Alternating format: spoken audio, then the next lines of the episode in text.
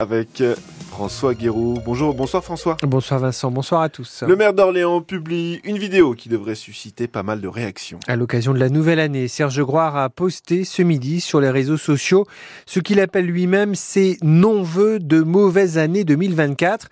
Une formule ironique qui cache en fait un profond pessimisme. Extrait. 2024 va être pire que 2023 qui a été pire que 2022 et ainsi de suite. La France est en voie de disparition, voilà ce que je crois. Depuis 40 ans, nous faisons n'importe quoi ou presque. Climat, indépendance énergétique et environnement, ils sont déréglés et bousillés. L'immigration, elle est massive et incontrôlée. La délinquance, elle est explosive. Nos valeurs, elles sont bafouées.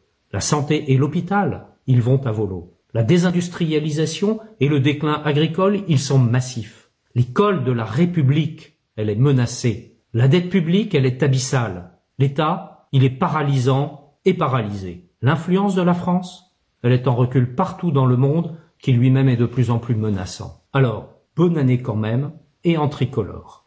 Et s'ensuit une série de propositions, dont une baisse massive des charges, le zéro déficit budgétaire, mais aussi l'immigration zéro, la sortie de la Cour européenne des droits de l'homme. Un discours digne de Marine Le Pen, dénonce ce soir Baptiste Chapuis, le chef de file de l'opposition de gauche au conseil municipal. Une chose est sûre, en tout cas, François, le début de l'année est compliqué dans le Pas-de-Calais. Placé en vigilance rouge jusqu'à au moins minuit pour le risque inondation, 8500 foyers sont privés d'électricité. L'eau a envahi les rues dans une cinquantaine de communes, environ 2 200 habitants ont dû être évacués depuis hier. Face à ces crues et à répétition depuis le mois de novembre, les pompiers s'inquiètent pour le moral des habitants sinistrés. Le lieutenant-colonel Jérémy Degrand est responsable de la cellule de crise dans le Pas-de-Calais.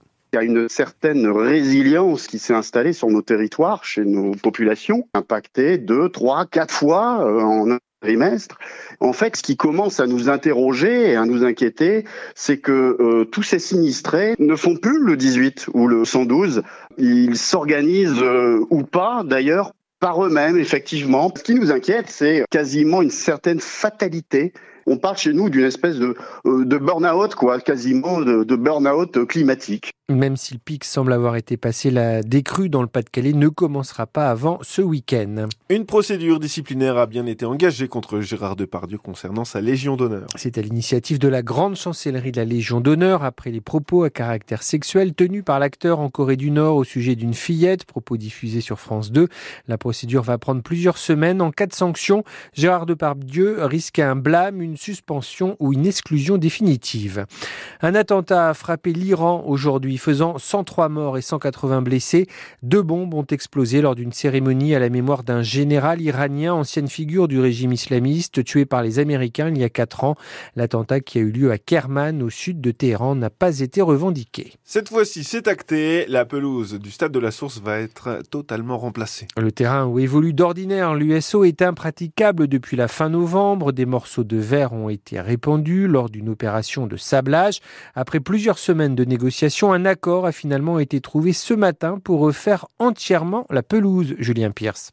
Oui, un accord entre les assureurs des quatre protagonistes de cette affaire. L'US Orléans qui a ordonné cette opération de sablage, Bourdin Paysage qui l'a réalisé et les deux entreprises qui ont fourni le sable pollué par des morceaux de verre. Par chance, trois des quatre acteurs de ce dossier ont le même assureur, Groupama, qui va donc prendre en charge l'essentiel de la facture, autour de 400 000 euros. C'est ce que va coûter le scalpage de la pelouse et son remplacement intégral par des rouleaux de gazon naturel. Cette solution a l'avantage d'être en été, mais en hiver, c'est plus compliqué. Il est en effet impossible de poser une nouvelle pelouse avec des températures négatives. Or, c'est justement ce que prévoit Météo France la semaine prochaine.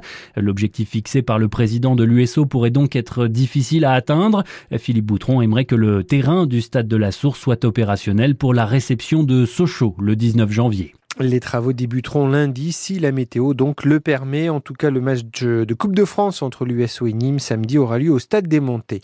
En basket, l'OLB officialise une recrue. L'intérieur Romuald de Morancy, 28 ans, il remplace poste pour poste le Britannique Noah Horschler qui a quitté Orléans pour raison personnelle en décembre dernier.